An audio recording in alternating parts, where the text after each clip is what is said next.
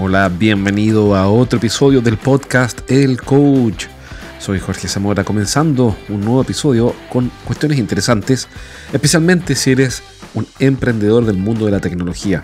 Si es que tienes ya tu empresa o estás comenzando y estás desarrollándola y quieres llevar tu negocio al próximo nivel o tal vez sencillamente tienes a cargo un equipo de ventas en el que tienes que llevarlos a un nuevo nivel de desempeño en el mundo de las ventas complejas como es, por ejemplo, la de la tecnología.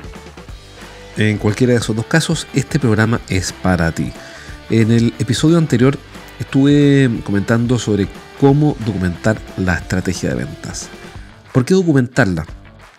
Parece algo latero, latoso, fome, aburrido, innecesario, superfluo, pero la verdad es que no es así. Documentar la estrategia de ventas tiene una serie de ventajas, ventajas bien tangibles, concretas, específicas. Por ejemplo, una de las cosas que tú ganas cuando documentas tu estrategia de ventas para llevar tu negocio de tecnología al próximo nivel es que tienes un camino trazado que convoca a tu equipo, los alinea, los, los, los organiza, traza cuáles son las prioridades. De ahí, de la estrategia, nacen los planes de acción. Entonces, cuando nos preguntamos, pucha, ¿qué está pasando que no llegamos a, la, a las metas de venta? Si te pasa, por ejemplo, eso, bueno, entonces es momento de revisar la estrategia de ventas, a ver qué estamos haciendo. ¿Estamos haciendo lo que trazamos? ¿Estamos siendo consecuentes con lo que planteamos como los caminos que nos iban a llevar a la meta?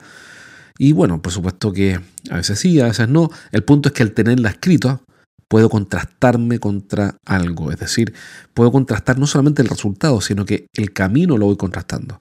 Y es como decir, yo me voy de vacaciones de, de Santiago a Puerto Varas y bueno, ¿cuál es la estrategia? La estrategia es partir temprano, una cierta hora, alojar allá, parar el camino, bla, bla, bla, bla. Y yo puedo comparar, oye, ¿cómo estoy eh, en mi viaje a Puerto Varas? ¿Cómo estoy respecto a lo que yo mismo me tracé? Entonces, esto tiene una serie de ventajas de orden práctico. Ahora, para nosotros, para mi consultora, la estrategia de ventas no puede ser un libro, no puede ser un tratado internacional de derecho, no sé qué. No, no, tiene que ser algo simple, un documento simple. A mí me encanta cuando las cosas caben en una página. Si es que uno es capaz de resumir un tema complejo y descomponerlo y analizarlo en una página, entonces, bueno, yo pienso que estoy frente a una persona que tiene claridad mental suficiente para ordenar las ideas y simplificarlas. Así que cuando hablamos de documentar estoy hablando de una página. No te estoy diciendo que hagas un libro, que hagas un dossier, ni que hagas un brochure, un playbook. No, estoy diciendo que hagas un, una página. Tampoco que hagas un PowerPoint con 145 diapositivas. No, una, dos o tres diapositivas. Suficiente. Entonces, en ese contexto, y lo último, hoy día conversé de hecho con el gerente de ventas de una empresa de tecnología que no tiene documentada la estrategia, así como lo acabo de escribir, y claro, cuando le preguntamos cuál es la estrategia de ventas, él me da algunas ideas generales, por supuesto que las tiene, tiene las nociones. Pero anda tú a preguntarle al vendedor, al ejecutivo, al account manager, oye, ¿cuál es la estrategia de ventas de la compañía? ¿Y esto, esto en qué se traduce? Porque las cosas tienen que traducirse en acciones, si no quedan como esa frase de los políticos antes de las elecciones, que son voladores de luces. Son actos retóricos, son conversaciones, son promesas que sabemos que no van a cumplir. Entonces, esto para que funcione tiene que ser accionable, ejecutable, esto tiene que convertirse en lo concreto, en lo real, en lo que funciona.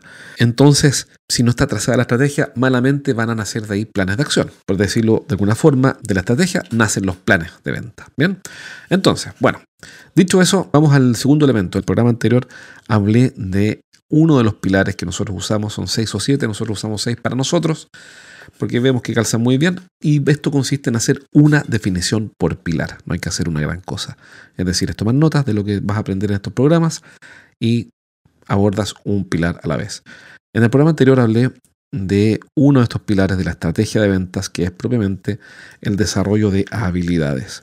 Habilidades del líder y habilidades del equipo. Bien, las brechas que hay de las habilidades. En las habilidades, y, qué es lo que yo debo desarrollar en mi equipo qué habilidades debo desarrollar en mi equipo para que puedan llevar adelante la estrategia de ventas y llegar a la meta. Y en el programa de hoy voy a hablarte brevemente de uno de los otros pilares que son la métrica, que es lo que vamos a medir.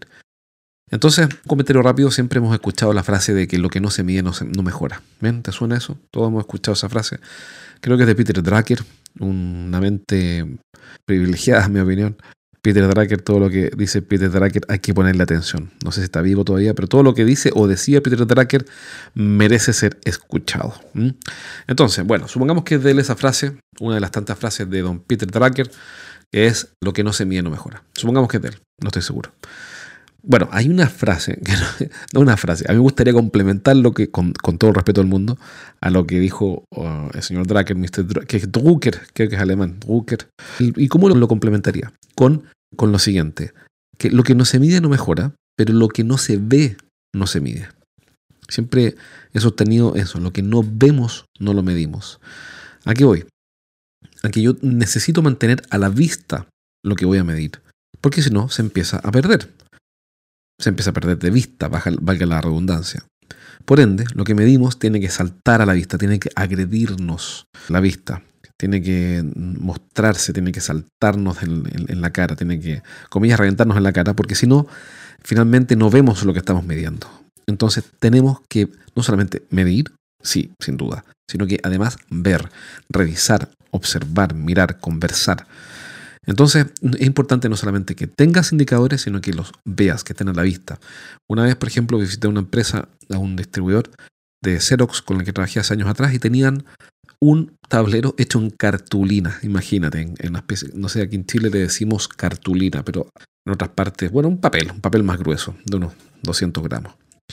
Entonces, ese era el dashboard, una cartulina con el estado de la cobranza. Bueno, a eso me refiero. No digo que pegues una cartulina, hazlo como quieras, pero que esté a la vista, que esté visible. Entonces ese estado de la cobranza era genial porque lo iban actualizando todos los días. Todos los días, por ende, consumían una cartulina. Una cartulina tiene un precio de un dólar, entonces le costaba 20 dólares al mes el CRM. ¿Ah? Lo tenían a la vista, lo cambiaban todos los días. Y era una empresa tecnológica, pero le funcionaba perfecto. Si eres el gerente de una empresa de ingeniería, consultoría, coaching, tecnología o servicios para empresas, entonces este mensaje es para ti. Cada semana entreno a un grupo de gerentes en vivo. En estas sesiones aprende las estrategias más efectivas que conozco para hacer crecer sus negocios y siempre terminan la clase con ideas prácticas para implementar rápidamente. Y la buena noticia que tengo es que cada semana voy a sortear un asiento para una de estas clases sin costo. Regístrate ahora en eduventas.com y postula para participar en una sesión. Pide un cupo en eduventas.com. Entonces, importante, lo que vas a medir tienes que verlo. Yo me colgué la frase de don Peter Drucker para pasar la historia. Pero en fin. Entonces, bueno, ¿qué medir? Y aquí está el asunto. No, no hay que medir todo. De hecho, ya por el solo hecho de ser Key, Key Performance Indicator, un KPI es clave. Pero si tengo 100, no son claves. No voy a nombrar el banco eh, con el que me tocó alguna vez trabajar, eh, que tenían muchísimos KPI. Bueno, no sé por qué se me ocurrió participar de un proyecto de consultoría en un banco. No sé por qué. Bueno, nunca digas de esa agua no beberé, nunca digas nunca, acabas que después tengo que tragarme mis palabras y termine trabajando en algún proyecto de un banco. Así que no digo nada. Pero bueno, en teoría no tengo nada que hacer ahí. El asunto es que tenían, no sé, eran como 30, 40 KPI. Entonces era imposible mirar esto porque al final, bueno, ¿qué es lo realmente clave? Y lo realmente clave no es la meta. Muchas veces confunden KPI con meta. Me dicen, no, mira, aquí el KPI es, vender, eh, qué sé yo, 500 millones. No, no, el KPI es un punto de palanca que facilita, o comillas, apalanca, valga la redundancia, o genera por, por efecto acumulado natural el resultado que estamos buscando. Por ejemplo, supongamos, bueno, de hecho, de hecho, ya, ok, ya, yo estoy con un leve sobrepeso, apenas perceptible. Tengo que bajar 18 kilos, llevo 10, me quedan 8. Bueno, 8 para estar así, normal, digamos. Porque después de la cuarentena parecía Buda, realmente impresionante. Bueno, eh, nadie me prendió velas ni nada por el estilo, pero era un Buda. Bueno, ok, bajé 10 kilos, ok. Entonces, ¿cuál es mi KPI? Bueno, tengo un par de KPI, pero uno de esos es participar de los tres entrenamientos de mi personal trainer. Contraté un personal trainer y le dije cuánto tengo que pagar para que me saquen de este estado de remojo y sedentarismo crónico. Entonces es muy buena persona, se lo recomiendo, se llama Johan, lo hacer publicidad gratis. Está medio chiflado porque es un, es un talibán del asunto, ¿no? Es como de esas personas que se obsesionan con... Pero es bueno, el tipo es muy bueno y amable. Entonces, bueno, ¿cuál es mi KPI? Mi KPI es participar de las tres clases.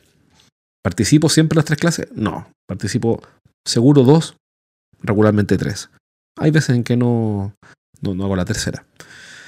Pero ahí tienes un KPI. Entonces el KPI no es bajar 18 kilos o los 8 que me faltan para verme normal, sino que el KPI es participar de las tres clases. Después, ¿qué otro KPI? Tengo que consumir no más de 2.000 calorías, creo que. Entonces, KPI 1, tres entrenamientos. KPI 2, no más de 2.000 calorías diarias, entre 1.800 a 2.000. Ahora yo mismo me estoy agregando un KPI de dormir 8 horas. Entonces, claro, bueno, si tú duermes 8 horas, hace, consumes 1.800 calorías, si eres hombre, ¿no? Y haces deporte con un personal trainer tres veces a la semana, bueno, en promedio, eso hace que una persona normal baje de peso. Eso es todo. Súper simple. Entonces, el KPI, yo cuento mi vida personal acá como si fuera un reality show. Y yo sé que esto a ti no te interesa. A ti te interesa vender más. Pero bueno, te, te doy ejemplos, ¿no? Entonces tienes que pensar igual. Ok, ¿qué cosas debo repetir?